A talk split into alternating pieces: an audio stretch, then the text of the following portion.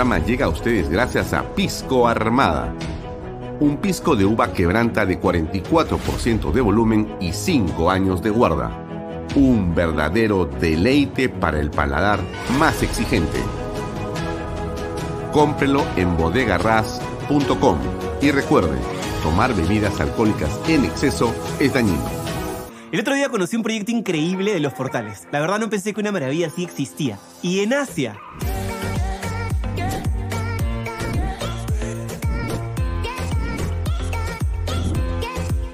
Pero como todo lo bueno siempre se acaba rápido, acompáñenme para que todos ustedes aprovechen esta gran oportunidad de adquirir su terreno y vivir la experiencia Monte Alto. Y es muy fácil de llegar. Llévame a Monte Alto. Dirígete a la Panamericana Sur, hasta el corazón de Asia. Imagina tu casa soñada dentro de este exclusivo condominio que cuenta con todo, para que puedas disfrutar del verano y de todo el año. Ah, y puedes ser dueño hoy mismo.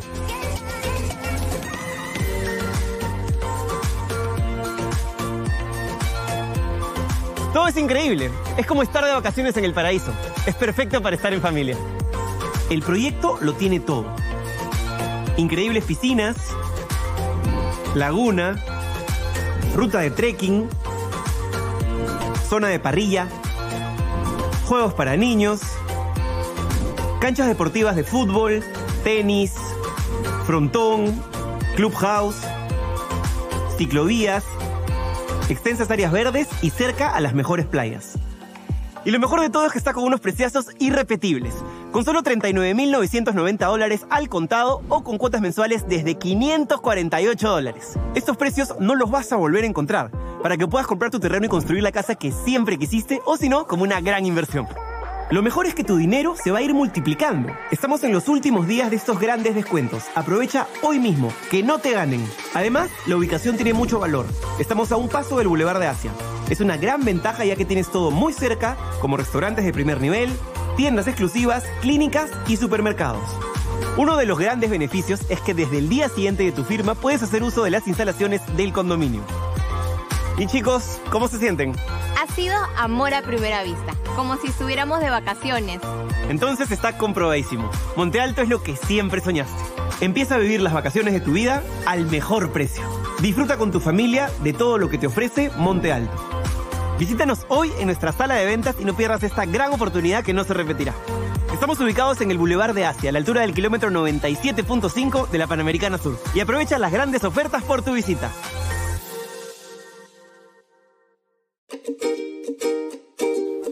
Amigos, GPR Inmobiliaria nos presenta alternativas de departamentos con precios increíbles de techo propio. Vamos a conocer todos los detalles a continuación. Hola Elba. Hola Libertad. Amigos, en Lomas de Yura tenemos casas y departamentos totalmente terminadas, listas para entregar para que te mudes hoy mismo con precios de infarto.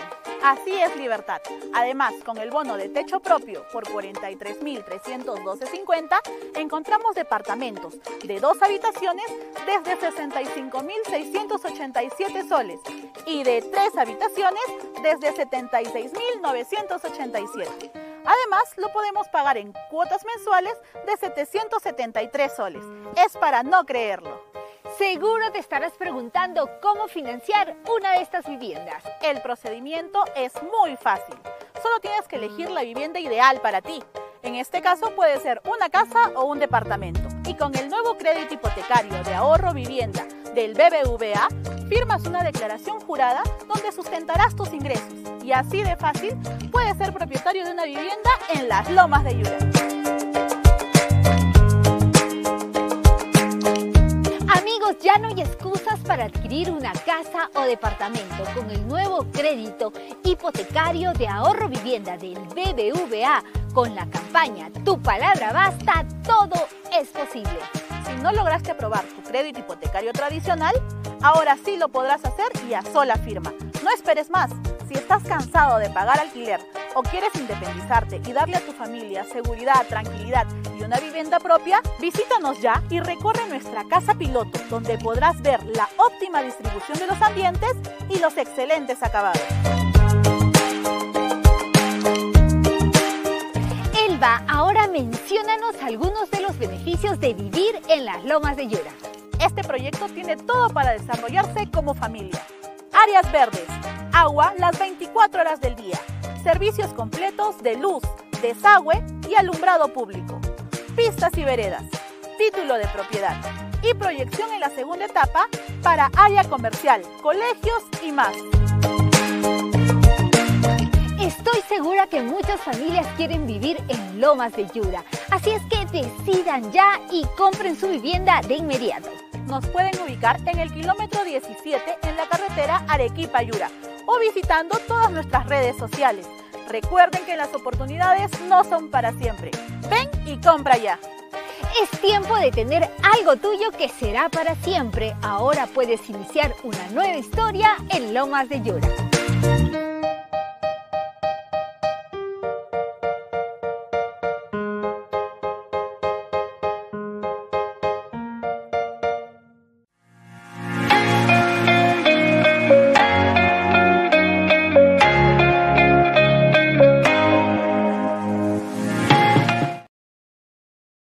Tal amigos? ¿Cómo están? Muy buenas noches. Gracias por acompañarnos. Bienvenidos a una nueva edición de Bahía Talks por Canal B, el canal del Bicentenario. Muy buenas tardes, son las 6 y 37, nos hemos pasado un poquito de la hora, pero estamos con ustedes hasta las 8 y media de la noche hoy, viernes, para poder conversar en torno a lo que ocurre en la política peruana y en los temas diversos que tocamos siempre aquí en el programa. Como usted se acordará, ayer estuvo aquí el padre Omar. El padre Omar está haciendo un trabajo intenso, plausible, notable, eh, junto con muchos otros, por cierto, sacerdotes y muchas otras congregaciones, pero nos referimos a él porque además ha tenido en muchos momentos un discurso político firme y claro con respecto a lo que ocurría en nuestra patria a raíz del gobierno de Pedro Castillo. Eh, ayer conversamos con él in extenso. Le recuerdo solamente un par de clips que tocamos ayer para que usted, si no lo vio, lo vea. Está, por supuesto, en la página web de Canal B, donde usted puede encontrar, si entra a canalb.p, va a haber programas ahí y puede encontrar ahí la entrevista de ayer completa, pero también se la vamos a mostrar en algunos segundos, solamente para recordar las cosas más interesantes que dijo ayer el padre Omar. Bienaventuranzas son nuestra respuesta. Bienaventurados si te persiguen, si se burlan, si se ríen de ti a causa de tu fe, porque te has ganado el reino de los cielos. Rafael, que siga así, que transmita la fe. Yo el otro día he estado con, con el señor Cala en una, en una, ¿sabes? En una... Así es, en un, en un evento el día en un sábado. evento, sí. Así es. Sí, exactamente, ¿no? Y la persona que estaba conmigo, la señorita, no me acuerdo Inés el nombre Temple. del... Inés decía que a veces tenía miedo en su tema empresarial de hablar de Dios. Y yo le dije, yo la animé a que no tenga miedo. Hay que hacer presente a Dios en todo. Y no pido al Dios de la Iglesia Católica, el Dios en el que tú crees. Y hacerlo público.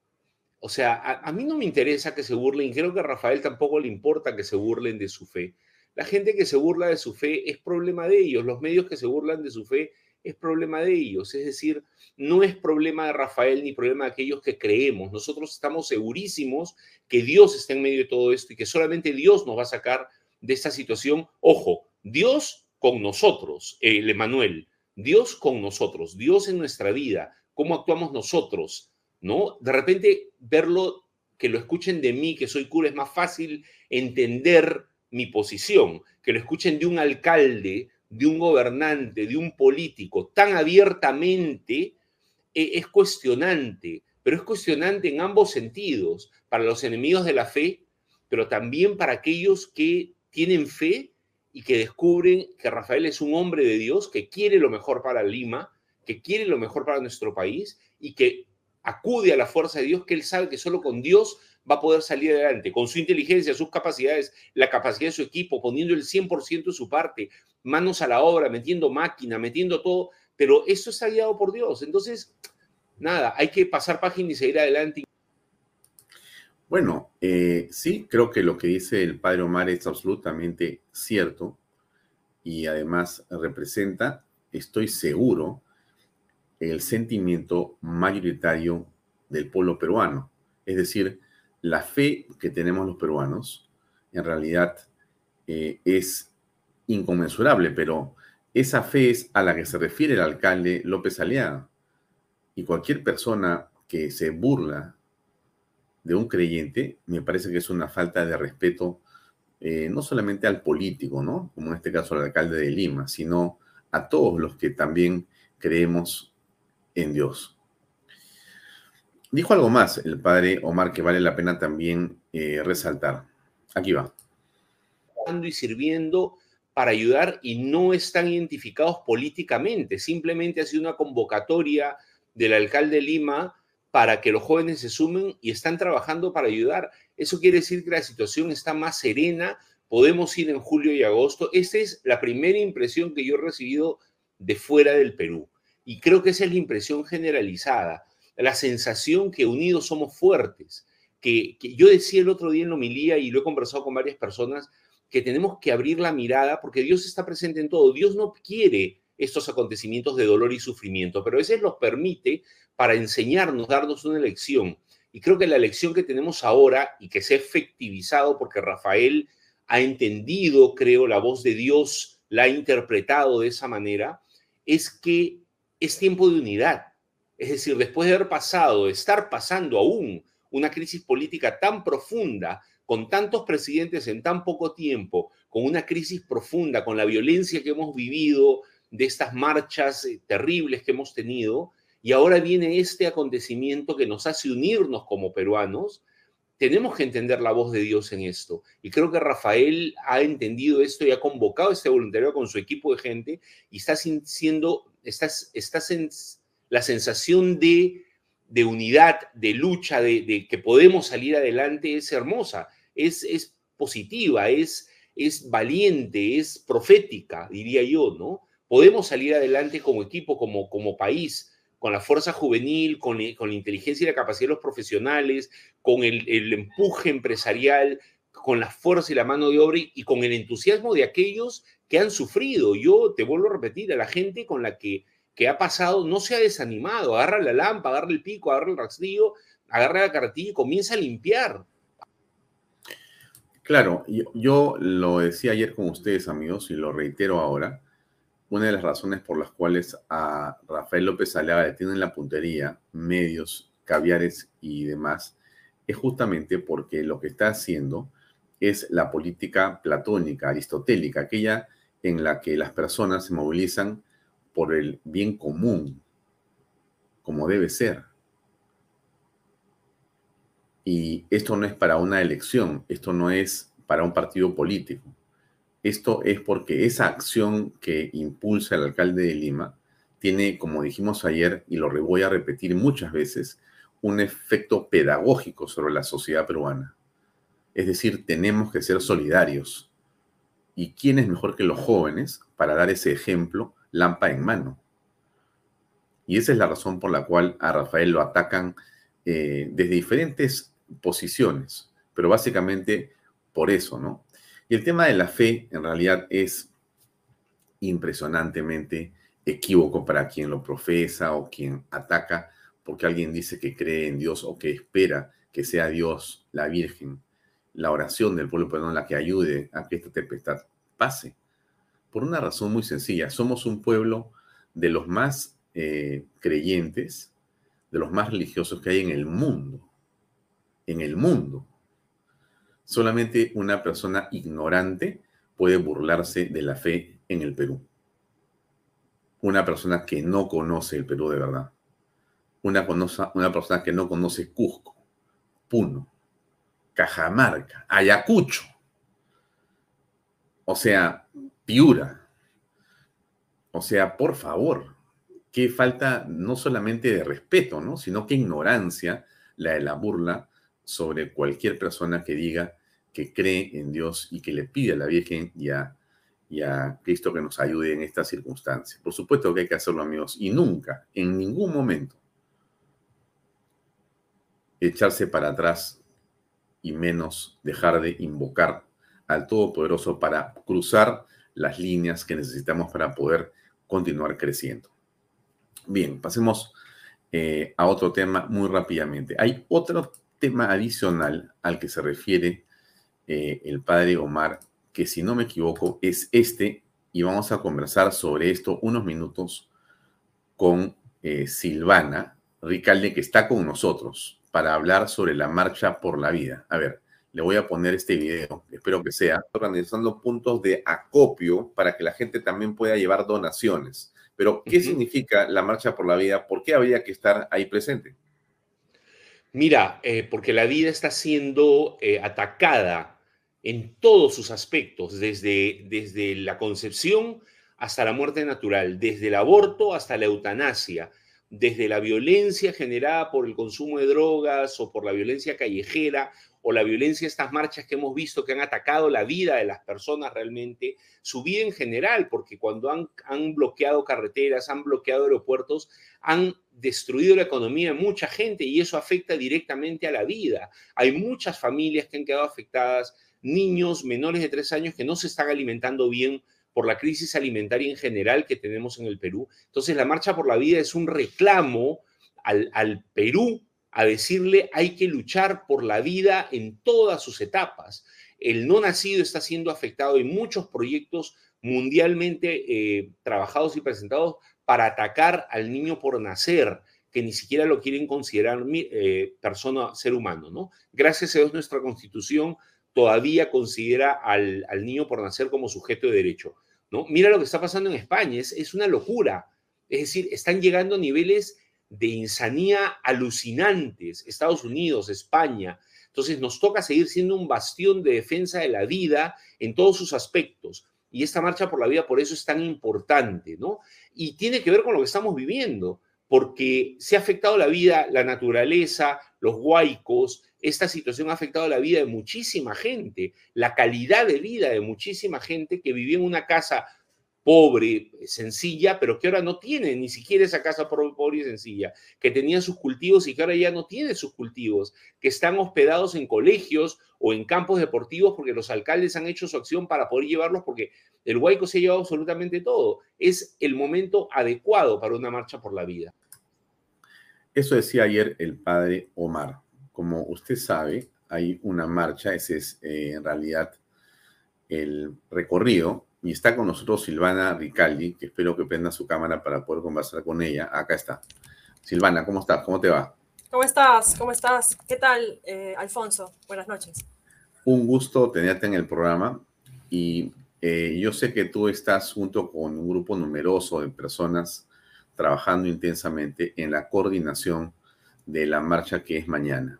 Así es. Eh, pero la marcha ha sufrido una serie, digamos, de mejoras, por llamarlo de una manera, producto justamente de la crisis que tenemos en este momento, de la situación del huaico y de las lluvias.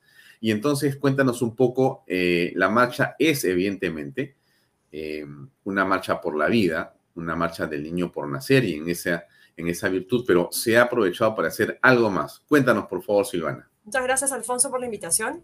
Eh, y a todo tu público, gracias por conectarse acá. Estamos eh, promoviendo no solamente una marcha por la vida después de cinco años, sino que lo que estamos buscando este año es solidarizarnos con todos los damnificados por los huaicos. Vale decir, nosotros no estamos marchando solamente por el niño concebido o por la familia, estamos marchando por la vida. Como decía el padre Omar, la vida está siendo muy atacada. Entonces, queremos ponernos de pie para demostrarle a toda la nación que a través de Marcha por la Vida también podemos conseguir ayuda, recursos y podemos extenderle una mano a nuestros hermanos más necesitados. Esta situación ha sido terrible, muy, muy, muy complicada. Es la oportunidad para que ustedes salgan a las calles a celebrar, a caminar con nosotros y traer donativos. Es decir, es la gran oportunidad de hacer mucha más acopio, mucha más recolección de donaciones, así que los invito para que vengan y nos acompañen desde las 3 de la tarde en la intersección de la Avenida Brasil con la Avenida Em, eh, Bolívar. Ese es el punto de inicio. Y el punto final es la avenida Peruanidad con la avenida Brasil. Sí, lo tenemos en este momento en la pantalla para que la gente lo pueda ver, pero hay un tema importante. Está señalando que este evento, esta marcha, no es solamente eh, una que va a permitirnos em, estar en la reflexión y en la defensa del niño por nacer, sino se va a aprovechar, ¿no es cierto? Y ese aprovechamiento es, vamos a ir a marchar pero llevemos algo que podemos compartir, que podemos donar, algo que tenemos en casa que nos sirve, que, pero que podemos solidariamente compartirlo con los que no tienen o los que en este momento sufren en realidad de la calamidad de estos huaicos y estas lluvias. Esa es la idea. Hay puntos de acopio que ya se conocen. ¿Cómo va a ser esto, eh, Silvana? Sí, eh, nos hemos organizado para, eh, para montar puntos de acopio en el punto inicial, que va a ser la avenida Brasil, como les dije, con la avenida Bolívar. Ahí va a haber un punto de acopio. El siguiente punto de acopio va a ser en la, en la avenida Colombia con la avenida Brasil. Luego, hacia la rambla de la avenida Brasil, va a haber otro punto de acopio y finalmente en el punto de destino final que va a ser en el campo de Marte. Eh, ahora, yo quiero aprovechar también, eh, Alfonso, que tú estás remarcando esta oportunidad. Y yo lo que quiero también decirle a toda tu audiencia es que la vida se defiende desde el vientre, pero también se defiende sumándonos nosotros mismos con valentía, saliendo a las calles. No para protestar, esto es para ayudarnos entre todos nosotros es para celebrar con alegría, pero también es para ayudarnos entre todos nosotros. No estamos protestando, esta marcha no es de protesta, esta marcha es de reconocer un derecho, es de reconocer la vida de nuestros hermanos damnificados, reconocer el derecho a la vida de los niños por nacer, de la familia en general. Y yo les invito con todo el corazón, porque nos hemos esmerado mucho por preparar esta marcha, les invito a que participen. Sí, pregunta eh, Tereta nos pregunta, gracias por la información, esta marcha no la publicitan en otros medios, aún no he visto. Mira, en realidad vamos a explicarle un poco al señor que nos ha escrito, o al nombre que nos ha escrito. Eh, sí, yo no veo esto en, otras, en otros medios, pero eso no importa. Lo que importa es que los que estamos motivados, los que estamos conscientes de la importancia, que son la mayoría de peruanos, van a estar en la marcha. No es un tema de medios de comunicación, en realidad es un tema de conciencia. Y cuando hay cosas que hay que hacer, no importa que el medio no lo diga, lo que importa es que uno tenga la conciencia que tiene que cumplir ese día por un dos o tres horas y estar presente, llevando además un donativo, porque eso es lo otro interesante del día sábado, ¿no es cierto? Mañana a las tres podemos tomarnos seguramente un momento, eh, de repente no podemos estar en toda la marcha, pero podemos ir unos minutos, acompañar defender esa posición, llevar un donativo y ayudar a la gente que no tiene. Hay un doble propósito acá y creo que eso enriquece mucho más eh, la circunstancia y la coyuntura, ¿no es cierto? Hay que este, más bien contagiar y invitar a todos, porque eso, de eso se trata, ¿no es cierto? ¿Cómo hacemos para que más gente vaya, que cada uno que ve hoy día Canal B y que lo va a ver en las repeticiones más tarde, pueda sin duda eh, pasar en la voz a la familia, a los amigos, para estar presentes mañana? ¿Cómo es el principio? ¿Qué pasa al final? ¿Va a haber algún tipo de espectáculo o es simplemente llegar al final, saludarse y terminar ahí? Me imagino que a las 6 de la tarde o 5 y media. Sí, la idea es que podamos eh, ir en, en, grupo, no todos caminando. Eh, el estrado final va a estar colocado justamente en el punto final de la marcha y ahí se van a presentar algunas personas, van a compartir testimonios, vamos a tener cantos, eh, se va a presentar también eh, algún número de, alguna banda musical. O sea, la idea es hacer esto como, una, con un espíritu de fiesta. Ahora, de todas maneras, yo quiero también decirles, em, este año es algo, algo distinto, algo diferente, porque hace cinco años no salimos a la calle. Entonces, es un gran reto, es un reto bonito, porque es un reto que parte de poquísimas personas, es de, es de muy poquitas personas, pero estamos seguros que vamos a contagiar esto, como ya lo hemos venido haciendo a través de tu canal, a través de la misma página de, o las redes sociales ¿no? de, la marcha, estamos seguros que van a haber muchas personas y aunque seamos pocas, lo que importa es que estemos. Ya, pero no vamos a hacer poco, vamos a hacer un montón. La pregunta que hacía alguien ahí, Mario Alberti Mundaca, creo, Mario, Mario Alberto Mundaca Verástegui, ¿qué se puede llevar? ¿Alguna sugerencia, Silvana? Sí, por supuesto. Podemos llevar ropa, podemos llevar víveres no perecibles, podemos llevar agua, podemos llevar todo lo que sintamos que pueden necesitar nuestros hermanos, desde un juguete para un niño, desde alimentos, todo lo que el corazón desee donar, ahí estaremos donando, este señor, no sé quién preguntó, pero todo lo que quieran llevar. Sí, sí, sí. Ahora está Rosario Casola Quiñones diciendo hay que llevar ropa, leche, eh, leche enlatada, perdón, atún, fideos, todo eso puede ser útil para poderlo compartir con la gente que está pasando en este momento momentos de mucha dificultad. Es correcto. Gracias. Bien, Silvana, te agradezco mucho. Seguramente mañana nos veremos en la marcha estarás tú desde temprano con muchas personas más eh, trabajando y coordinando para que esto sea nuevamente un éxito fantástico. Eh, qué, importante que se regrese después de varios años, ¿no? Eso marca también un hito interesante. Sí, porque la gente cuando no nos ve se olvida. Entonces es importante que la gente nuevamente nos vea salir a la calle con alegría y sobre todo con este espíritu, ¿no? De colaboración. Gracias, Silvana. Muy buenas noches. Muy amable. Hasta mañana. Gracias. Amigos, mañana no se olviden, ahí está, otra vez les pongo. Eh, la vida es todo. Marcha por la vida. Regresamos a las calles 25 de marzo, 3 pm. Punto de inicio, Avenida Brasil con Avenida Bolívar. Punto de llegada, Avenida de la Peruanidad. 3 en punto. Ahí está el trabajo para mañana. Bien, antes de ver el programa de hoy, eh, déjenme simplemente ponerle este videíto que había encontrado de Vox tan interesante que yo quería mostrarle a usted para que vea qué pasa con eh, Santiago Abascal. La próxima semana hay un evento aquí en Lima muy importante. Eh, la Fundación Disenso y el Foro de Madrid va a estar presente a través de decenas de invitados internacionales, ponentes y demás para hablar sobre la libertad, sobre eh, el conservadurismo, sobre la persona humana, sobre la vida y sobre tantas cosas importantes que seguramente en la opinión suya, y no lo dude que en la opinión mía, están presentes en la agenda del desarrollo. Y bueno, aquí está Santiago Abascal en un discurso que por ahí pesqué el día de hoy. Se lo pongo unos segundos para compartir. Amenazamos, nosotros eh, hacemos lo correcto en primer lugar, pero cuando creemos que hay que hacer algo, lo hacemos, es decir, no amenazamos. Nosotros no amenazamos con presentar mociones de censura. Nosotros presentamos mociones de censura. Nosotros no amenazamos con querellas, presentamos querellas. Nosotros no amenazamos con movilizaciones, nos movilizamos. Nosotros no mentimos como miente la prensa sistemáticamente sobre nosotros.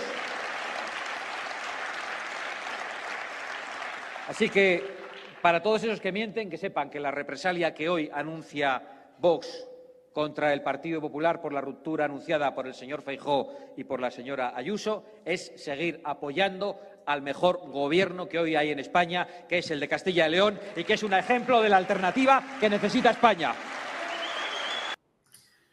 Bueno, mucho que hablar del tema, yo le diría básicamente nada de temor a usted aquí en el Perú, ¿no? Porque acá están acostumbrados los caviares de alguna parte de la prensa y por cierto, eh, el izquierdismo radical y demás, ¿no? A querer arrinconarlo a uno, ¿no es cierto? Si tú piensas así, te desaparecen o te quieren desaparecer. En realidad los que se desaparecen son ellos, ¿no? Porque ¿quién es la mayoría, amigos? A ver, usted que conoce el Perú, usted que conoce la familia, usted que defiende a la familia, usted que ha formado familia, usted que piensa formar familia, usted que viene de una familia que ha sabido, eh, digamos, guarecer, proteger, ¿no es cierto? Preservar los valores fundamentales. ¿Qué piensa? Que quienes creemos en la familia, quienes defendemos a la familia, somos los menos en esta sociedad. Y entonces, ¿por qué habría alguna razón para sentirnos menos cuando damos nuestra opinión? ¿Por qué deberíamos escondernos? ¿Por qué no deberíamos decir las cosas claramente? Lo que le quiero decir es que hay que tener conciencia de que uno tiene una posición política, una opinión política. Y usted, estoy seguro, porque para eso ha sido y es este canal, usted eh, acá puede encontrar opiniones, razones, puede encontrar argumentos para la posición que usted quiera defender. Eso es Canal B, un medio para poder llevar eh, puntos de vista, pero sobre todo argumentos para que usted tenga una posición sólida, para que usted pueda enriquecer su punto de vista y jamás, bajo ninguna circunstancia, temer o sentirse menos por lo que piensa y menos por la fe que tiene. Nadie le puede decir a usted que se calle la boca cuando cree en Dios. Nadie le puede decir a usted que es mejor eh, silenciarla. Nadie puede hacerla sentir vergüenza por cualquier fe que usted profese. Nadie, nadie. Cada uno es dueño de su fe. y la fe es algo que todos tenemos que aprender a respetar en el país. Bien, bien, bien, bien, bien, bien, bien, bien. Sí, yo también creo eso, Delia Esther Velasco Marticorena. Los peruanos defienden las familias, la vida, la libertad y el emprendimiento. Mira, yo estoy 300% de acuerdo con esta posición, pero así absolutamente, ¿eh? absolutamente. Eso somos en realidad los peruanos, pero así a mil, a mil. Muy bien. Eh, muy bien, entonces ahora sí, les cuento que el programa de hoy día es un programa muy interesante porque, miren, este es el titular, ¿ya? El APRA recupera su inscripción y puede participar en próximas elecciones. Eh, finalmente lo han logrado los compañeros. Y eso es plausible, muy plausible. No voy a, digamos, extenderme en hablar de la historia del APRA porque no la conozco al pie de la letra, pero sí hemos visto los dos gobiernos, tanto el de Alan García I como el de Alan García II. Y hemos visto también el desempeño de los parlamentarios en el Congreso de la República. Por lo menos esa es la historia reciente. Pero bueno, finalmente la noticia es esa, ¿no? El APRA recuperó plenamente su inscripción y ya puede participar en las próximas elecciones. Y esto lo ha confirmado el Jurado Nacional de Elecciones al actualizar el famoso ROP, Registro de Organizaciones Políticas. Con fecha de hoy, 24 de marzo de 2023, el APRA vuelve a estar en la nómina de partidos políticos oficialmente inscritos luego de aprobarse la resolución sobre su inscripción legal para, digamos, lo cual han luchado eh, más de un año. También se ha autorizado eh, la partida registral en el libro de partidos políticos, tomo 2. De igual manera, la partida electrónica número 35 del registro en el asiento número 1 se acredita a Germán Pimentel Aliaga como personero legal titular y a Carolina Niquen Torres como personera alterna. Como usted se acuerda, el partido aprista perdió su inscripción tras las elecciones del 2021 al no conseguir el respaldo mínimo de la población para mantenerse ahí. Esta es una buena noticia. Aquí está el documento que finalmente eh, señala que ya están en ese famoso ROP. Y por eso hoy día vamos a conversar, no en este momento, sino a las siete y media, con Jorge del Castillo, eh, con alcalde de Barranco, alcalde de Lima, congresista de la República, primer ministro y parlamentario en general y un hombre vinculado muchísimo al APRA y por cierto también a Alan García Pérez. Eh, con él vamos a conversar en un rato más a las siete y media para que nos cuente, bueno, qué va a pasar, ¿no? Y las preguntas que usted tenga sobre el APRA, por favor, escríbalas para preguntárselas a Jorge. A ver, ¿van a ir a las elecciones presidenciales del 2026? Alguien diría, qué pregunta tan tonta, ¿no? Bueno, déjenme preguntar las preguntas tontas. Eh, ¿Van a tener una lista parlamentaria? ¿Van a buscar unidad con otros partidos políticos? Van a hacer qué y cómo y cuándo, quiénes van a candidatear. Alguien me puede decir, es que no te pueden decir ahora, pues Alfonso. Bueno, sí me pueden decir ahora.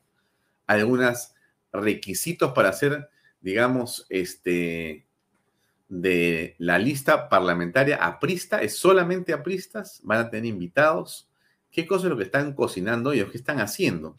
¿Y cómo van a lograr más que la inscripción, que es el primer paso, por cierto, cómo van a lograr reinsertarse, reinsertarse en el debate político y en, digamos, el cariño, el respeto y el favor del elector peruano. Ese es un tema central. ¿Quién es el líder? Porque la política, amigos, como ustedes saben, claramente, no tengo que decírselo yo, la política es antropomórfica, ¿no es cierto? ¿Qué significa eso? ¿Qué tiene que ver con personas? Por cierto, todos queremos y creemos que la política debería ser ideas y tiene que ver con las ideas, pero también tiene que ver con las personas. La pregunta es, ¿quién es el que representa a Lapra en este momento? ¿Qué persona representa a Lapra? ¿Jorge Castillo? ¿Mauricio Müller? ¿Carla García? Me quedé con los nombres ahí. Lucho González Posada, Hernán Garrido Leca. Ya, pero ahí se me acabaron, ¿ah? Disculpen ustedes. Podría mm, mencionar de repente a cinco o seis jóvenes, bueno, que, yo conozco. Y, y, cómo va a hacer eso? ¿Qué viene a continuación? Bueno, es un tema central, me parece a mí. Y no son preguntas ociosas ni preguntas de algún tipo malicioso, sino son las preguntas que todos, digamos, los que hemos visto, los dos gobiernos de García o de Lapra, nos preguntamos ahora, ¿quién va a representarlos en las candidaturas y en el Congreso de la República? Y cómo ven las alianzas de aquí al 26. Bien, eso viene a las siete y media, por si acaso. Ok, pasemos a otro tema igual de eh, importante. Bueno, esto de los 18 congresistas y el, eh, digamos, allanamiento, la presencia de la policía o en todo caso de la DIVIAC eh, en las casas de los congresistas es impresionante, ¿no es cierto?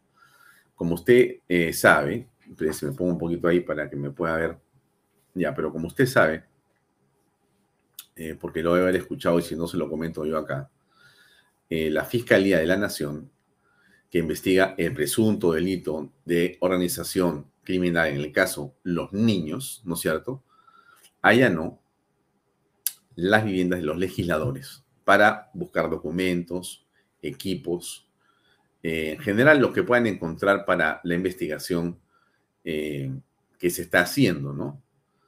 El operativo eh, ha comprendido Lima y seis regiones del país. Este es un operativo a nivel nacional son 35 fiscales. Un grupo realiza allanamiento, deserraje y registro de personal en, eh, digamos, congresistas de Cajamarca, Lambayeque y La Libertad, de un total de 17 parlamentarios y 41 inmuebles. El equipo eh, especial de fiscales contra la corrupción del poder son los que están, digamos, trabajando eh, junto con eh, la DIVIAC en este operativo que se llama Los Pequeños 2. Esto es lo que ha venido ocurriendo eh, en las últimas horas. ¿Quiénes son los congresistas? No? Usted más o menos se acuerda. digamos, están tres congresistas de Cajamarca, segundo Teodomiro Quirós del bloque magisterial, Américo Gonza y Silvia María Montesa. Eh, en Chiclayo han estado en la casa de eh, Marlene Portero. Se llenó también la casa de Betsy Chávez eh, y del exministro Jorge Prado, pero también en el caso de los parlamentarios, Luis Ángel Aragón, José Alberto Arriola, Jacqueline Duarte, Francis Paredes, Pasión Dávila, Pedro Edwin Martínez, Carlos Ceballos, Germán Tacuri, Oscar Sea, Silvio Gutiérrez, Edgar Tello y Américo Gonza. Yo creo que esta es la primera vez, y usted corríjame por favor, la primera vez en la historia en que ocurre un hecho como este. Yo, sinceramente, no tengo memoria de si esto ha ocurrido antes en el Perú, pero nunca han habido, eh, en realidad, digamos, fiscales sobre la cabeza de los congresistas, sus casas, de cerrajes, captura de celulares, computadoras, todo lo que hay para investigarlos por un asunto como este. Realmente estamos pues en una situación bastante complicada con estos señores congresistas. Bien, esa es una parte, digamos, de la, de la noticia.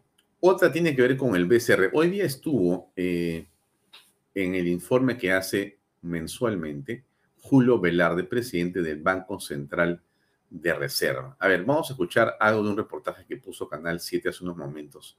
A ver qué cosas es lo que dicen al respecto, por favor informó que la economía peruana tendrá un crecimiento más bajo de lo que se esperaba el año pasado, a consecuencia de los conflictos sociales y las fuertes lluvias.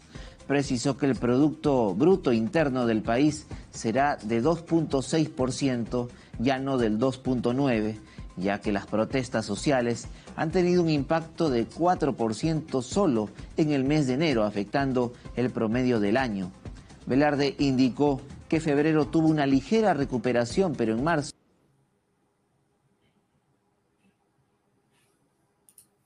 Hmm. Sí, se refería al informe que hoy día eh, manejó el señor Julio Velarde, ¿correcto? Eso es un poco la nota de Canal 7, pero yo quería compartir con usted un video que creo que es bien interesante para que usted entienda qué cosa es lo que ha ocurrido en el Perú en los últimos años. Este video es un video que no está hecho eh, por nosotros, sino, si no me equivoco, por la BBC de Londres.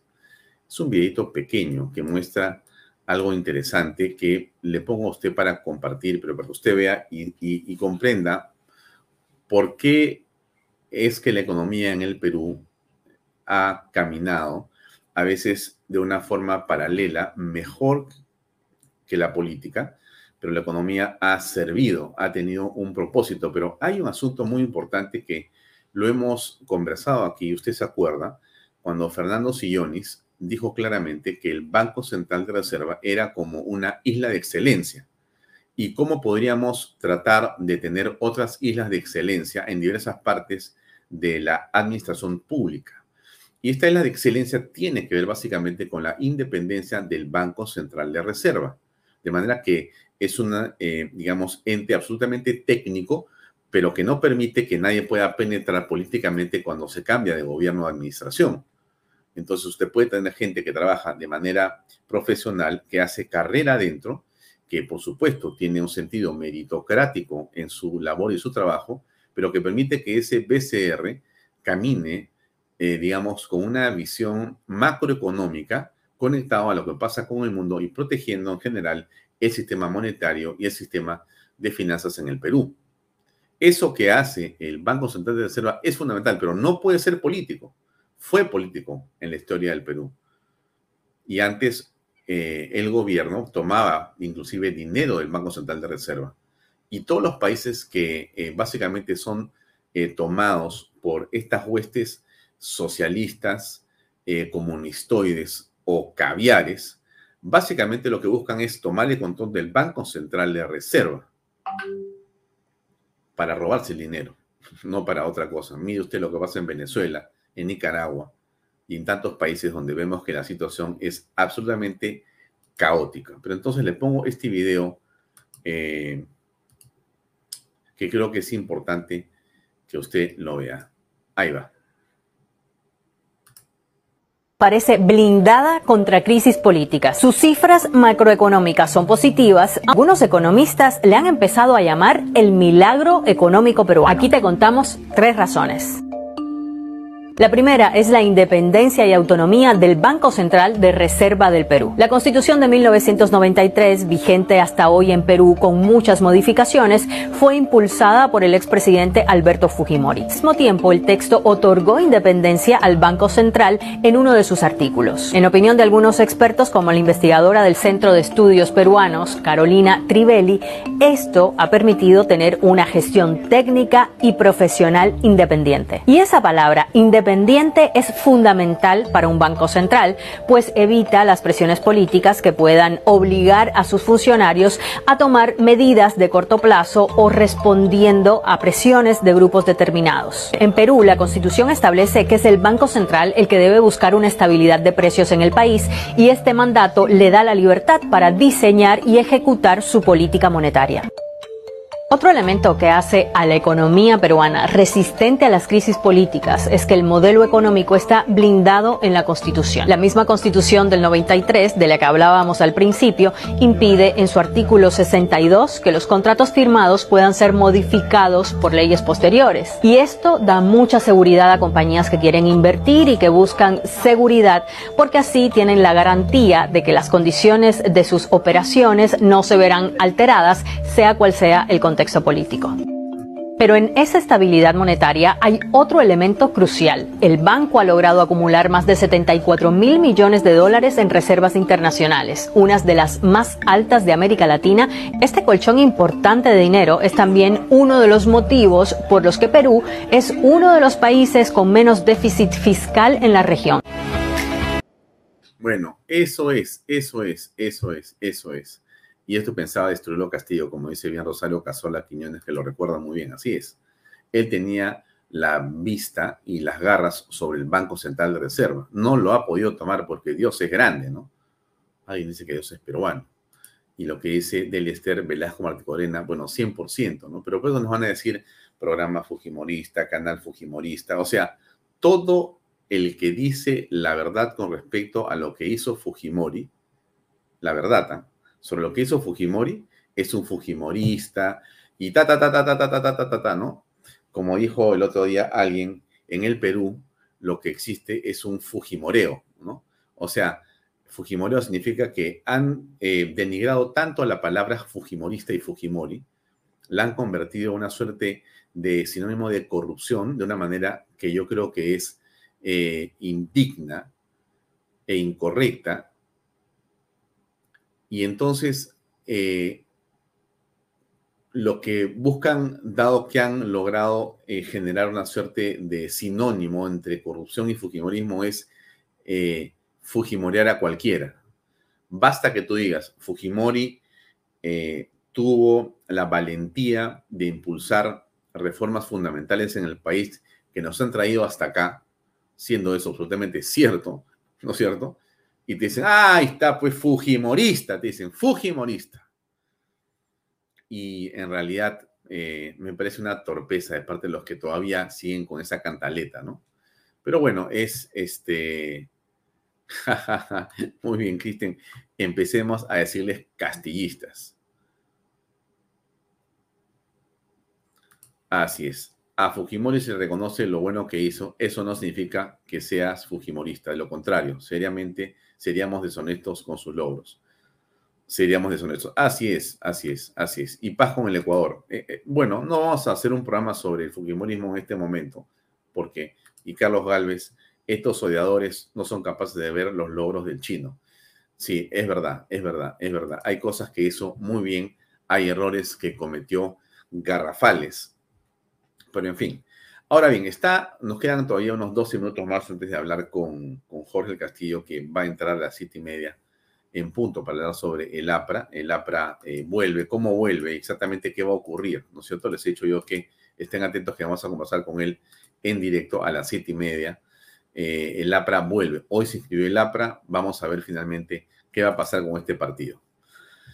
Otárola, eh, Dina Boluarte. Miren, ustedes han escuchado el fin de semana, el fin de semana, no, mejor dicho, el fin de semana pasado, la semana pasada, y así venimos escuchando todos los días los rumores acerca de que el gabinete ya sale, van a cambiarlo. Eh, en realidad ya está eh, un ministro X caminando con la nueva, digamos, el fajín ministerial de un lado para otro, diciendo sí juro, sí juro, sí juro, y ya el señor Otarola está fuera. Ya hay siete ministros nuevos, están los nombres y todo lo demás.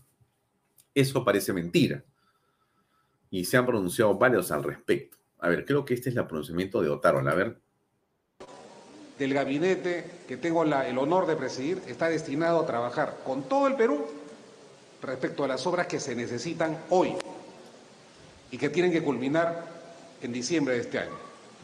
En ese sentido, señora presidenta, distinguida concurrencia, nosotros no hacemos sino ser un equipo, un gabinete de técnicos, un gabinete que tiene a muchísimas damas, además, muy eficientes, muy eficaces, la salud, las hemos visto en la cancha, apoyando, trabajando duro, bajo la dirección de nuestra señora presidenta, que ha estado también en la cancha, trabajando con todos los alcaldes.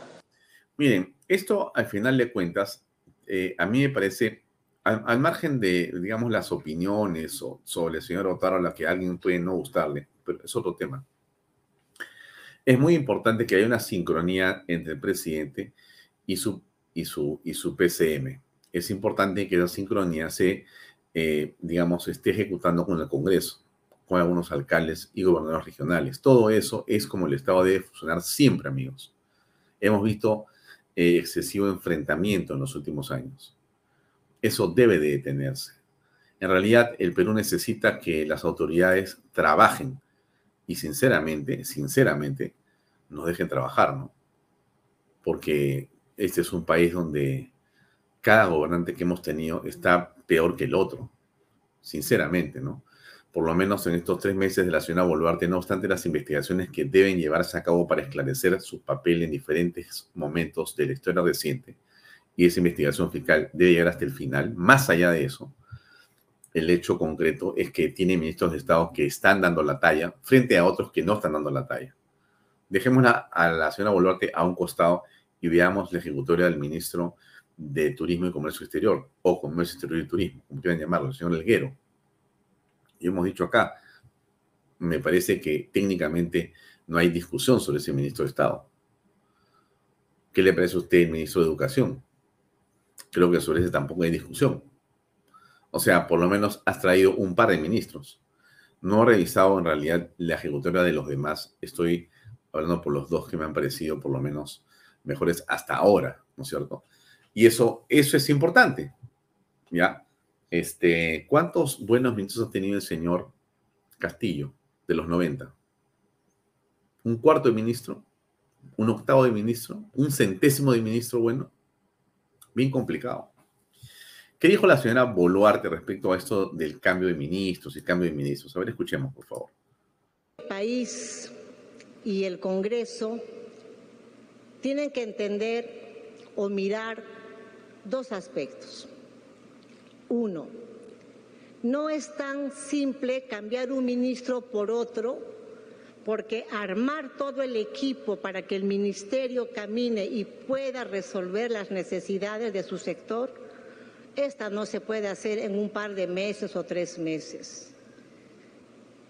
Está el Perú mal acostumbrado a cambiar ministros o a cambiar de gabinete cada dos, tres meses y ahí es donde no hay gestión.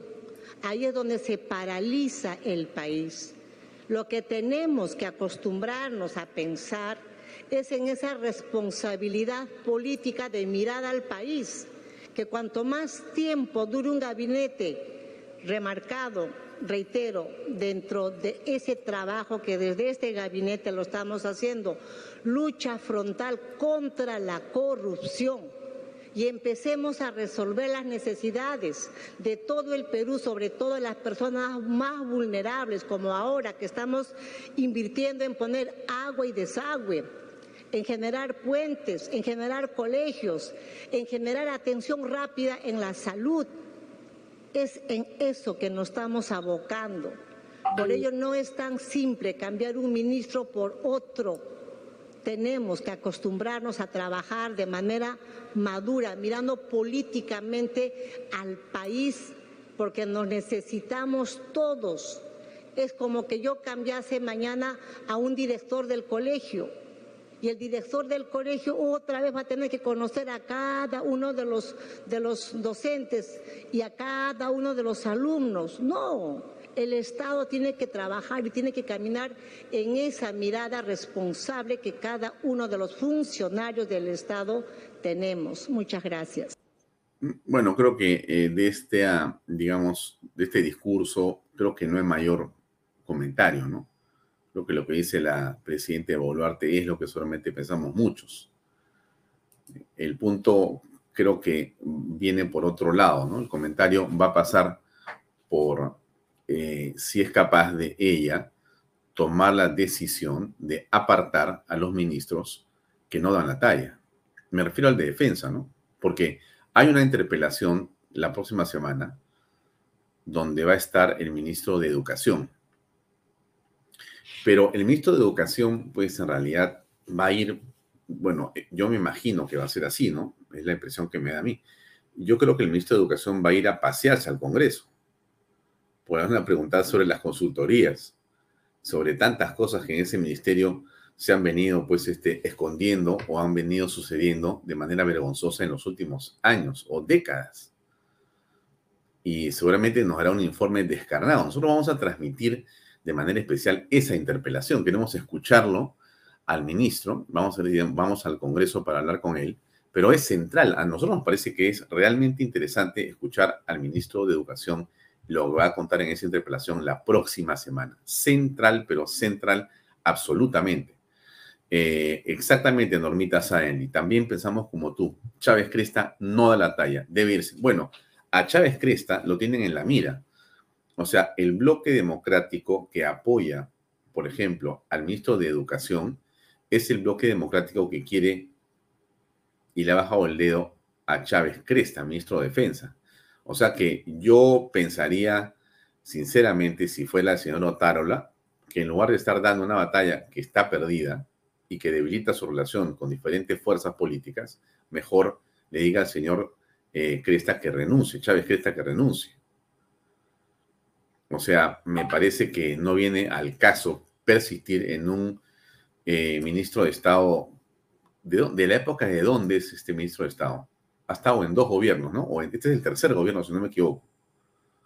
En fin, creo que es Humala, creo que es eh, Vizcarra y creo que es ahora Castillo. No, perdón, es ahora este Boluarte, ¿no?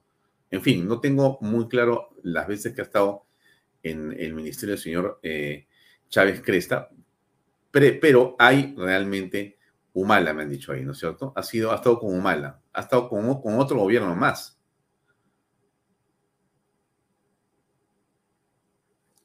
Y, y, Delia nos dice, pero Chávez Cresta dice que está haciendo un gran trabajo en esto del ciclo. Mira, yo esto de los grandes trabajos, en fin, vamos a esperar a ver qué va a pasar, ¿no? Vamos a esperar a ver qué va a pasar con el tema del, de los niños. El, el Bluebird dice, es un lagarto. bueno, ustedes saben perfectamente las cosas, más que yo seguramente. Dina Boluarte, de ministro y viceministro de cuatro. Bueno, no tiene nada de malo ser ministro tampoco de Estado de, varios gobiernos, no tiene nada de malo, pero el asunto es si ha tenido una ejecutoria que pueda ser eh, redituable. Lagarto, Sagasti y ahora Boluarte. Ahí está, Blueverde la tiene completamente clara. Gracias. ¿Qué dijo? Ha estado en otra eh, la presidenta de la República en las últimas horas. A ver. Premier, señores ministros, señores congresistas, señores de la prensa, señores de la iglesia ahí atrás, señores de Claro, voluntarios, de Midagri, de hombro a hombro, muchas gracias por estar acá esta unión de todos los sectores es lo que el Perú necesita. Es lo que nos hace aún falta. Unirnos todos, norte, centro, sur, selva, costa, sierra, sin mezquindades y sin cálculos políticos. El Perú nos necesita así como somos, transparentes, ciudadanos, ciudadanas, los que estamos en el Ejecutivo, los que están en el gobierno regional, los que están en el gobierno local, la prensa con su buena información, todos sumamos acá. Yo quiero agradecer a todos los sectores privados que hoy con este apoyo que lanzamos hace unos días, el Puncho Perú Solidario, se han puesto de pie y han hecho llegar estas donaciones para el norte del país, para la libertad. Indesi, yo no puedo más que reconocer el trabajo denodado de Indesi. Ha estado en Tumbes, Piura, Lambayeque, La Libertad, Huánuco y donde Lima, ahí donde el, ciclón Yacu pasó y dejó desastres, ahí estuvo Indesi. Mm. Esto de Indesi eh, yo estuve reunido ayer por otras razones con Lucho Giampietri, el almirante Lucho Giampietri, ex vicepresidente de la República, héroe, por supuesto, de la operación Chavín de Huántar, eh, un marino ejemplar. Y almorzábamos y conversamos sobre política y me estuvo contando la labor que en su momento desarrolló él para los temas de prevención. Así que vamos a invitar a Lucho Giampietri la próxima semana para conversar aquí en Bahía Talks sobre los temas de prevención es sumamente importante. Y la prevención es en realidad eh, la manera como las sociedades ordenadas, los países responsables, trabajan para evitar la muerte, para evitar la catástrofe. Justamente para eso es la prevención, pues. Y Jean Pietri me contaba los planes que eh, están, eh, digamos, en archivos ya hechos sobre los cauces de los ríos en diferentes partes del país.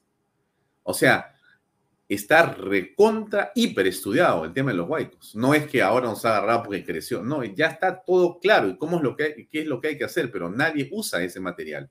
Está guardado, guardado. ¿Pueden creer ustedes?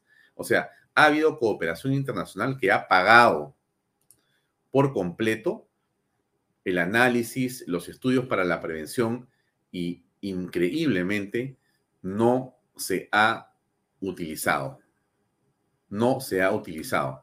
Esto es impresionante. Eh, vamos a ver por qué no entra todavía nuestro invitado, este Jorge el Castillo. Y entrará. Bueno, ¿qué más dijo la señora Boluarte? A ver. Así como está el norte con esa escasez de servicios, está todo el Perú. Seguramente nos va a faltar el tiempo para poder resolver el 100% de esta situación de derecho básico, de calidad de vida de nuestras hermanas y hermanos. Pero no nos cansaremos en, en trabajar diariamente para ir dando agua y desagüe a nuestras hermanas y hermanos y dejaremos el camino allanado para que el siguiente gobierno que venga continúe con esa obra, no de servicio, sino de derecho. Porque no es un servicio a pesar que se paga por el, el agua, es un derecho tener calidad de vida. Y este gobierno no va a parar para poder llevarles agua y desagüe a lo largo y ancho de nuestra querida patria. Hmm. Bueno, sí, hay, que ver qué va a pasar en Sedapal, ¿no? Porque finalmente en el caso de Lima, sobre todo donde tenemos 12 o 13 millones de habitantes, el tema del agua es crucial. Y en el Perú entero es realmente increíble que seamos uno de los países con mayor cantidad de agua eh, y que no en el mundo y que tengamos una de las poblaciones menos atendidas con agua potable. Realmente es otra de las contradicciones de nuestra patria, ¿no? Esto suena a burla casi. Diferentes eh, ciudades importantes del Perú tienen agua apenas algunas horas al día. Y le hablo, seguramente si usted se va a poner a inventariar, hablemos de las 15 ciudades más importantes del Perú después de Lima en cuanto a, digamos, la dimensión y, la cantidad de habitantes. Y seguramente va a encontrar que fácil, más de la mitad, por no decir el 70% o más, tiene agua potable para la mayoría de su población por apenas algunas horas en el, en el día, eh, durante 24 horas. Y eso es eh, vergonzoso. ¿Qué hacen con el dinero? ¿Qué hacen con el dinero? Bueno, hacen talara, pues, ¿no? O sea, ese es un ejemplo. O hacen obras que no tienen ninguna importancia. Si el dinero que tiene el herrero nacional se aplicara correctamente, por eso es tan importante un buen gobierno.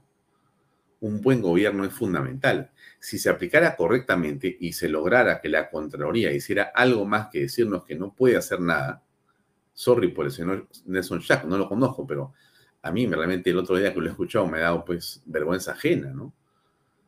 O sea, hemos hecho 12.500 informes para decir que está mal lo que están haciendo y que ahí hay un tema de corrupción y, y no ha pasado nada. ¿Y para qué está ahí el señor Jack? ¿Para qué está ahí? Y porque, él sigue cobrando su sueldo, ¿no? Durante años.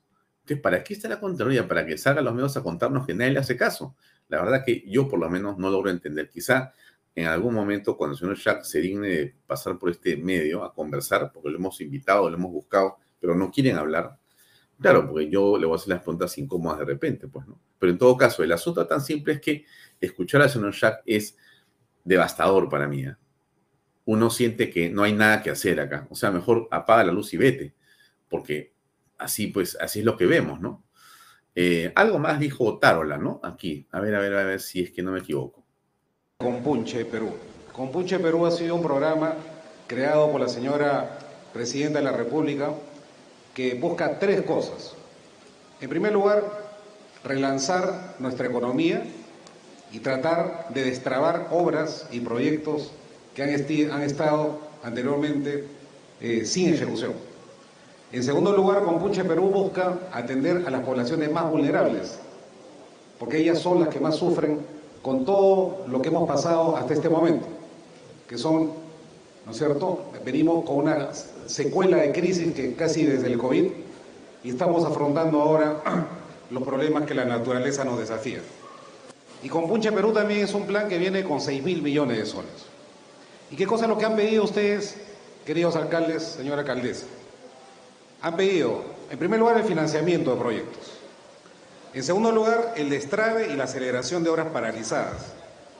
En tercer lugar, han pedido, como siempre lo expresan, una asignación mayor de presupuesto para prevenir la, emergencia.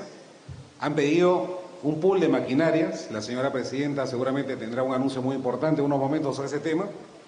Y la priorización de las obras de reconstrucción con cabios y la posibilidad de financiar más obras.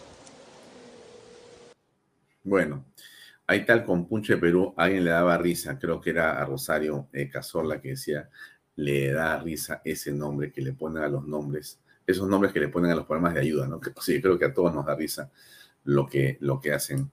Pero en fin, quizás es una manera de poder este, darse más ánimo, ¿no? Con punche, con punche, vamos con punche, vamos con punche, más plata, más plata. En fin, debe ser seguramente una buena forma de poder motivarse. Antes de pasar a hablar con Jorge Castillo, esta, eh, este video que yo siempre lo voy a recordar y que es el tema de la minería, ¿no? La minería es, para mí, por lo menos, y usted también, todos lo conocemos, acá en este programa hemos hablado siempre, la minería en el Perú es realmente indispensable, indispensable. Las Bambas le da al Estado peruano dos tipos de aportes anuales una regalía del 3% de sus ventas y un impuesto a la renta especial del 32%. El 50% de esa renta va a Purima como canon minero. Las Bambas ha aportado hasta el momento 1.684 millones en regalías y este año 315 millones por canon minero, 512 millones para la municipalidad de Chayoahuacho, 398 millones para las municipalidades de Cotabambas, 316 millones para el gobierno regional, 673 millones para las municipalidades de la región y 100 millones para las dos universidades de Apurima. Grandes beneficios para la región Apurima.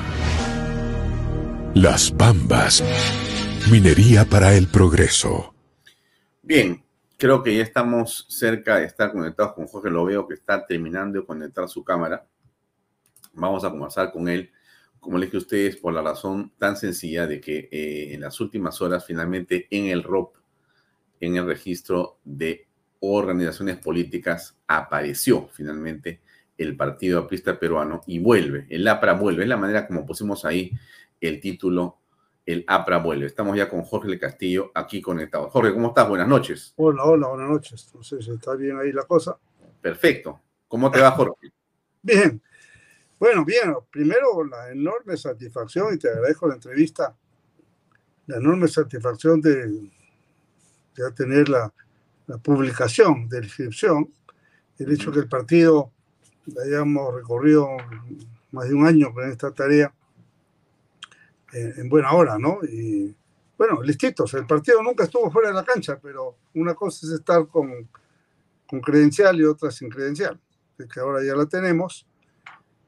Y, espero que el APRA contribuya enormemente al proceso de recuperación democrática, de estabilización del país, de aporte de ideas y de propuestas y de serenidad, ¿no? Que es lo que se necesita en este momento. Eh, esto que ha ocurrido, lo que le permite a ustedes es ya poder realmente preparar eh, una lista parlamentaria, preparar eh, alcaldes, regidores, concejales, en general, eh, parlamentarios, candidatos presidenciales y demás para las elecciones que vienen a continuación. Esto es así, oficialmente están ya en el ruedo. Sí, sí, sí, claro. Yo creo que, disculpa que arregle esta cosa, yo creo que ya estamos definitivamente en el tema. Entonces, poder participar en la elección eh, es una cosa, pero yo, a mí más me preocupa es, o, o lo que espero, creo que podemos contribuir más eh, con nuestra experiencia, con nuestra visión, a, eh, vamos a decir así, a darle gobernabilidad al país. Esto, esto es un hecho, y, te cuento esto, Alfonso, porque eh, te cuento algo que es una noticia que ya se enterarán después en toda su amplitud, pero para el día lunes, la presidencia del Consejo de Ministros eh, ha invitado a, dos de los ex primeros ministros de nuestro gobierno, a Javier Velázquez y quien habla, para que, ah, junto con otros, también entiendo que de otros periodos, eh, podamos tener una reunión con el primer ministro, señor Otarola, eh, y en fin, ver cómo podemos, desde nuestro punto de vista, aportar al país de la mejor manera. Mm, bueno, me da la impresión que lo que está haciendo Dina Boluarte y básicamente este, el señor Alberto Tarola es tratar de sobrevivir políticamente porque los rumores de la salida de Otarola son intensos. Y esa jugada de llamar a, bueno, los dos eh, PCMs que ustedes han tenido, eh, por lo menos Javier Blasquez Quesquén y, y tú, Jorge, pero también a de otros partidos o de otros gobiernos, en todo caso, lo que hace es darle un sentido de estabilidad, un sentido de diálogo político al nivel, digamos, más alto que se puede entre presidentes y consejo de ministros. Eso es un apunte y una manera de consolidar o fortalecer a Otárola y también a Dina Boluarte. ¿Correcto?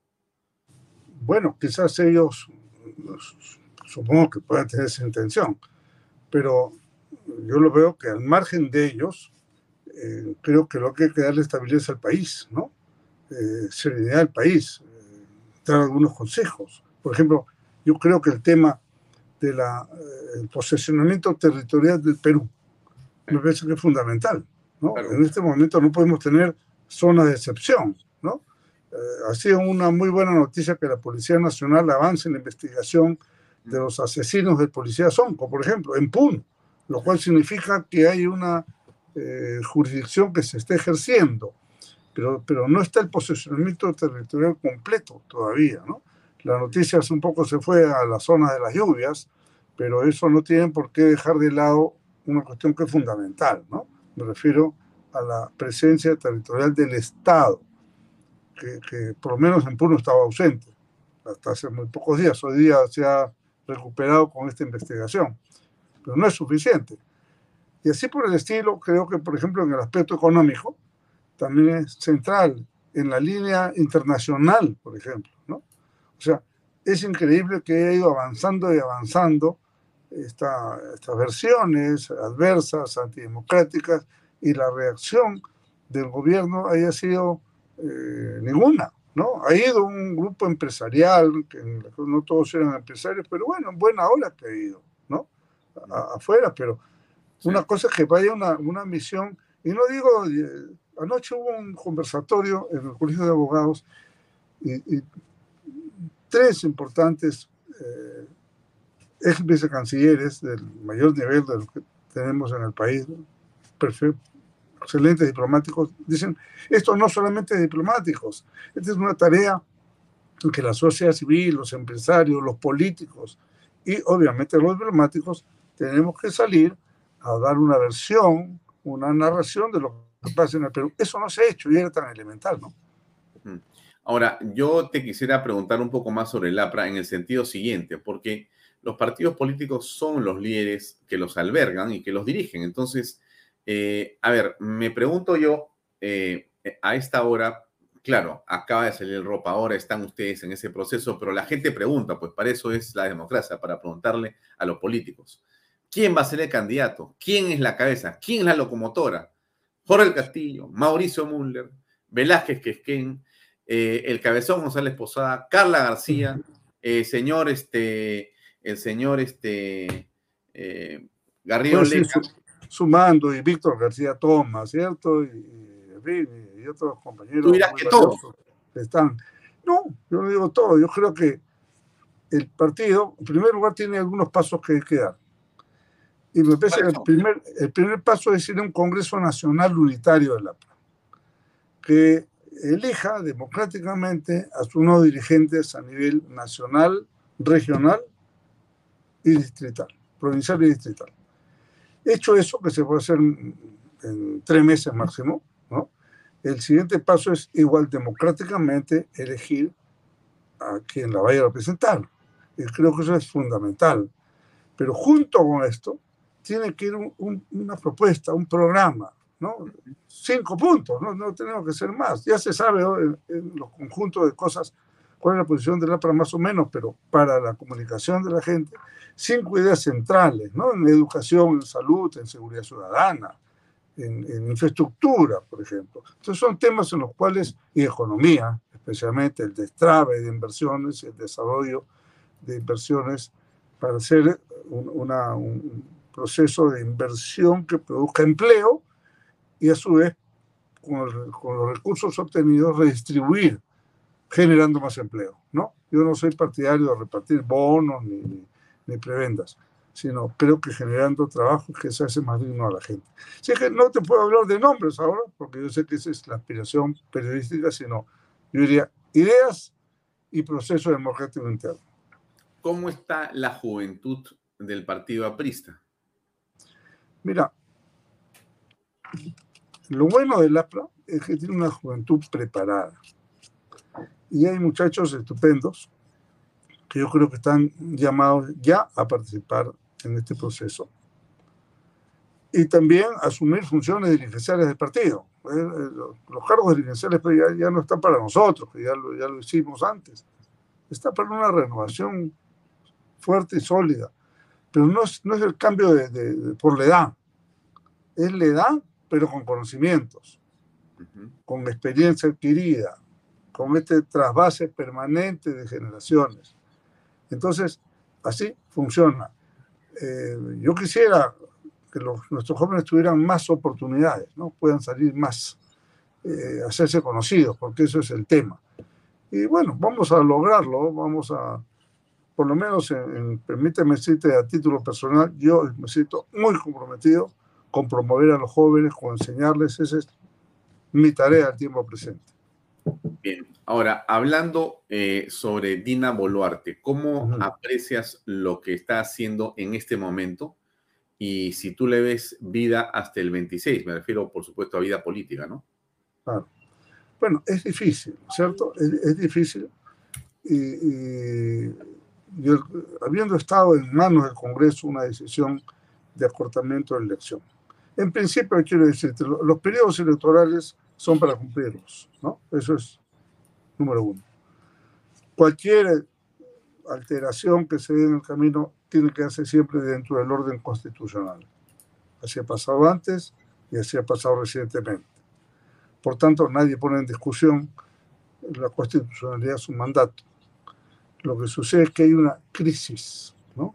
Hay una crisis muy profunda. El, el Congreso tremendamente desacreditado, quizás injusto para algunas personas, pero en su conjunto suele pasar, pero ahora inclusive con el allanamiento de 17, 18 congresistas, claro. pues, eh, bueno, la imagen está en el suelo, ¿no? Totalmente. Está en el suelo. Entonces, por eso, ahí es donde se toman decisiones heroicas, pues damos un paso al costado y procedemos a un, a un camino distinto para permitir un cambio a mí me ha dolido mucho ver en las oficinas del Congreso, como me ha dolido mucho ver que le meten una comba al despacho del comandante general de la policía. No porque, me, no porque merezca o no, eso es otra cosa. Pero me parece hasta estúpido. Uh -huh. ¿Por, qué no llaman al, al, al, encargado del piso que vaya con la llave y abra la oficina? Es una tontería. Dentro del Ministerio del Interior, meterle comba al despacho del comandante general de policía. Es sí. agraviante a la Policía Nacional, agraviante, ¿no? Porque es una cosa que tenía fácil solución. Además, conociendo, como lo poco que conozco el Ministerio del Interior, hay unas puertas por atrás que puedes entrar sin romper nada, pero era el show, pues, ¿no? Hay un show, hay que alguien maneja indebidamente un show. Pero en el, el Congreso, aparte del show, ¿no? ahí sí hay un daño, eh, digamos, ostensible, que esas personas congresistas con sus anteriores comportamientos han producido. Entonces, yo era partidario de adelantar la elección, pese a que en principio tenía el principio que se cumplan las cosas, pero el Congreso no ha querido. Y esto, Alfonso, ¿por qué? Porque no, no solamente es temas de principio, como algunos pueden tenerlo y lo respeto. Oye, un tercio de congresistas no, no tenían trabajo antes de ser congresistas. Otros ganaban sueldos mínimos, ¿no? Exactamente. Entonces, esos no se van, pues, pero ni, ni contractor, ¿no? Mm. Entonces, en fin, es una pena. Sí. Eh, ¿Cómo ves la situación eh, del Perú en el extranjero? ¿no? Porque existe una eh, organización afuera, me refiero, existe una coordinación afuera en contra del Perú. Existe una estrategia para continuar atacando al Perú de manera eh, innoble y falsa. Eh, como tú has mencionado, hay una pequeña delegación de privados, en realidad. Entiendo que hay algún tipo de empresa contratada por el Estado, pero eh, me parece que debería existir más bien un plan un poco mejor organizado. No sé, ¿tú cómo ves esto o no es relevante lo que pasa en el extranjero? No, es fundamental, es fundamental. Ya sabemos que están mintiendo, sabemos que es una patraña, pero esa patraña se la creen, se la van creyendo otros. Y los que hacen la patraña son nuestros vecinos. No, no, es, no es cualquiera, es, es Colombia, es Bolivia, es un poco Chile, México, que es un socio importante, ¿no? Y que por capricho su presidente ha creado toda una, una, una, una cuestión que desacredita al Perú. Entonces, el deber del Estado, no, eso no lo puede confiar en, a ver, en una agencia de, de, de apoyo, de, de, de imagen, no, no, no, este es un tema que hay desde el Estado, ¿no? Claro, este es político más que marquetero, ¿no? Pero por supuesto, no, no estamos vendiendo aquí este pastedientes, este es un tema de prestigio estatal, no de prestigio del Perú. Por ejemplo, en, en el caso de, de Bolivia, por poner un caso. Así es. Bolivia, un gran beneficiario del oro del Perú, tanto de Puno como de Madre de Dios. El 90% de ese oro termina en Bolivia. Y Bolivia, que antes no tenía oro, tenía muy poco, más o menos 10 toneladas al año, ahora tiene entre 40 y 50. Tenía. Porque con el tome carreteras que el mismo gobierno boliviano ha propiciado, ahora ya no pueden ir. Y encima, como se le han acabado los dólares, ya los artesanales peruanos pues no aceptan que les paguen en bolivianos, ¿no? Entonces, esa es una gran oportunidad para que el Estado peruano aproveche y cambie su sistema y en lugar de reprimir a esos productores de oro, los, les compre el oro, cree el sistema de adquisición por el Estado. Yo estoy de acuerdo con eso, porque así ese oro queda acá, paga impuestos acá, cano para los respectivos departamentos que se traducirán en obras y en trabajo para la gente, y no en otro país que no corresponde. Entonces, por ejemplo, ahí hay un, un, una decisión de Estado que hay que tomar. Yo veo al, al gobierno en eso no sé si no comprenden el fenómeno o no tienen la capacidad de reacción para resolverlo. Para poder tener, dar un paso adelante en este tema de la, eh, de la relación con Bolivia y de paso arreglar el tema del oro internamente, ¿no? Lo mismo Colombia o México, es, son, yo que sé, más las relaciones, por supuesto que van a ser temporales, pero ha habido una inacción del Estado peruano, diría yo, ¿no? En ese sentido. Para terminar, me preguntan varias personas si es posible que nos des una definición de lo que es ideológicamente el APRA.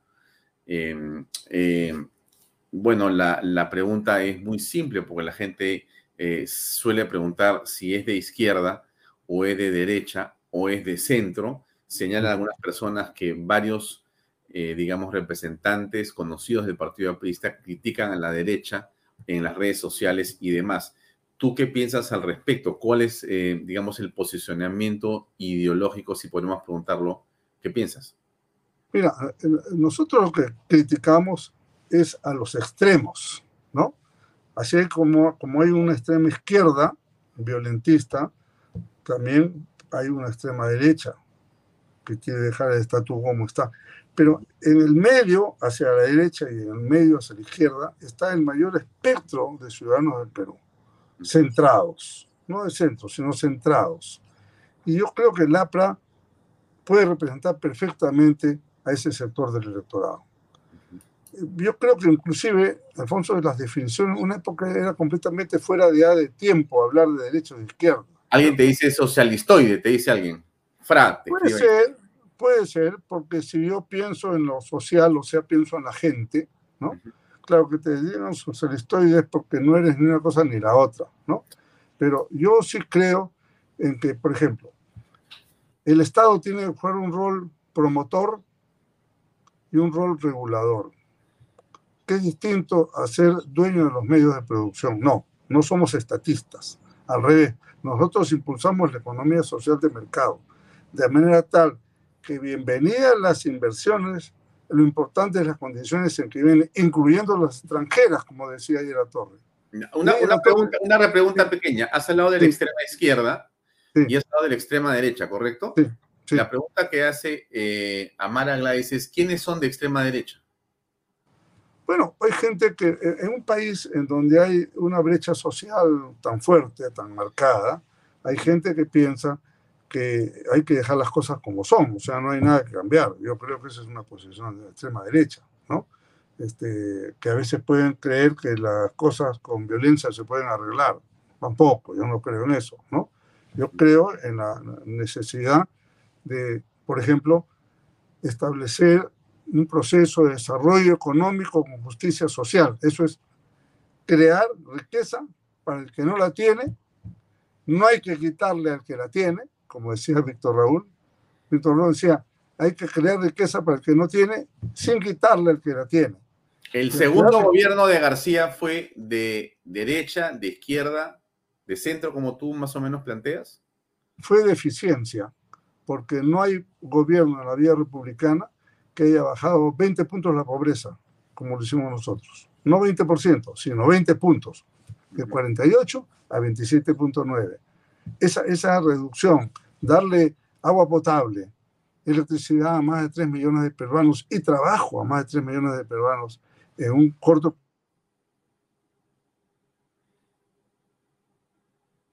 eh, periodo de gobierno que, que, esa, eh, que, la gente reconozca. Y no me refiero a las, a las obras, eh, 150 mil obras, etcétera. Me refiero a la obra social, al avance social que logró el partido. Hay gente que es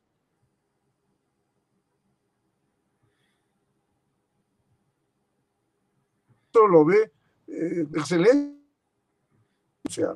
Justicia social significa darle trabajo a la gente y no darle trabajo del Estado, darle trabajo del, del desarrollo económico y la generación de empleo, a partir de que el Estado es un ente promotor de la entidad privada. Eso es lo que yo creo, Y darle seguridad a la ciudadanía me parece muy esencial eh, en estos momentos, como generar más infraestructura, que es una forma de crear más empleo y mejorar las condiciones del país. Jorge, son las 8. Te agradezco mucho por tu tiempo y esperamos conversar pronto otra vez y más extenso para conocer más el punto de vista de crecimiento y expansión del Partido Aprista. Un gran abrazo. Excelente, dejando constancia que el APRA siempre ha usado vías democráticas y en eso nos hemos empeñado en demostrarlo en los últimos tiempos. Muchas gracias. Muy claro, buenas noches, gracias. Hasta luego, chao. Bien, amigos, era Jorge el Castillo, miembro del Partido Aprista, que nos comentaba esto que ha sido hoy una noticia importante, que es el APRA vuelve. Finalmente ha sido inscrita en el registro de organizaciones políticas. Viernes, 8 de la noche, hasta aquí llegamos, amigos. Gracias por acompañarnos. Eh, el sábado, no, el domingo en la mañana transmitimos la misa 8 y cuarto. Si puede, véala a través de su dispositivo electrónico, sea tablet, sea celular o a través de nuestra amplia, amplia gama, amplia red de cables, redes sociales, etc. Me despido de ustedes. Gracias por acompañarnos. Hasta el día eh, lunes, Dios mediante. El día sábado, no se olvide, 3 de la tarde, marcha por la vida, porque la vida es todo. Buenas noches. Muchas gracias.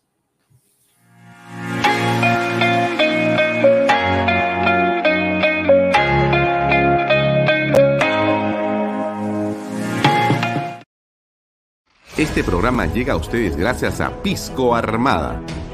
Un pisco de uva quebranta de 44% de volumen y 5 años de guarda.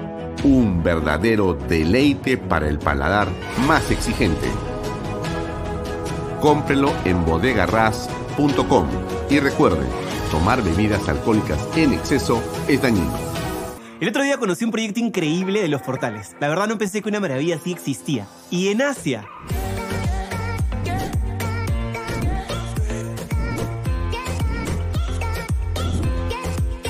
Pero como todo lo bueno siempre se acaba rápido, acompáñenme para que todos ustedes aprovechen esta gran oportunidad de adquirir su terreno y vivir la experiencia Monte Alto. Y es muy fácil de llegar. Llévame a Monte Alto. Dirígete a la Panamericana Sur, hasta el corazón de Asia.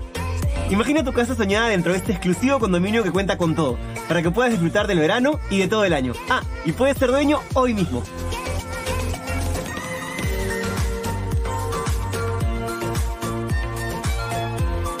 Todo es increíble. Es como estar de vacaciones en el paraíso. Es perfecto para estar en familia. El proyecto lo tiene todo.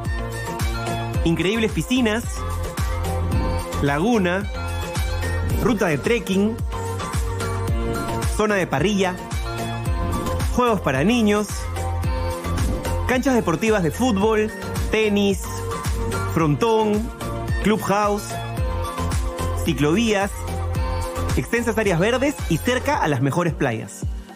Y lo mejor de todo es que está con unos preciazos irrepetibles, con solo 39.990 dólares al contado o con cuotas mensuales desde 548 dólares. Estos precios no los vas a volver a encontrar, para que puedas comprar tu terreno y construir la casa que siempre quisiste o si no, como una gran inversión. Lo mejor es que tu dinero se va a ir multiplicando. Estamos en los últimos días de estos grandes descuentos. Aprovecha hoy mismo, que no te ganen. Además, la ubicación tiene mucho valor. Estamos a un paso del Boulevard de Asia. Es una gran ventaja ya que tienes todo muy cerca, como restaurantes de primer nivel, tiendas exclusivas, clínicas y supermercados. Uno de los grandes beneficios es que desde el día siguiente de tu firma puedes hacer uso de las instalaciones del condominio. Y chicos, ¿cómo se sienten? Ha sido amor a primera vista, como si estuviéramos de vacaciones. Entonces está comprobadísimo. Monte Alto es lo que siempre soñaste. Empieza a vivir las vacaciones de tu vida al mejor precio. Disfruta con tu familia de todo lo que te ofrece Monte Alto. Visítanos hoy en nuestra sala de ventas y no pierdas esta gran oportunidad que no se repetirá. Estamos ubicados en el Boulevard de Asia, a la altura del kilómetro 97.5 de la Panamericana Sur. Y aprovecha las grandes ofertas por tu visita.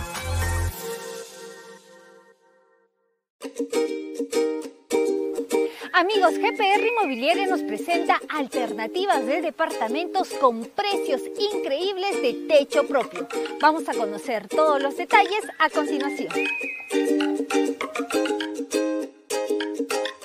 Hola Elba. Hola Libertad.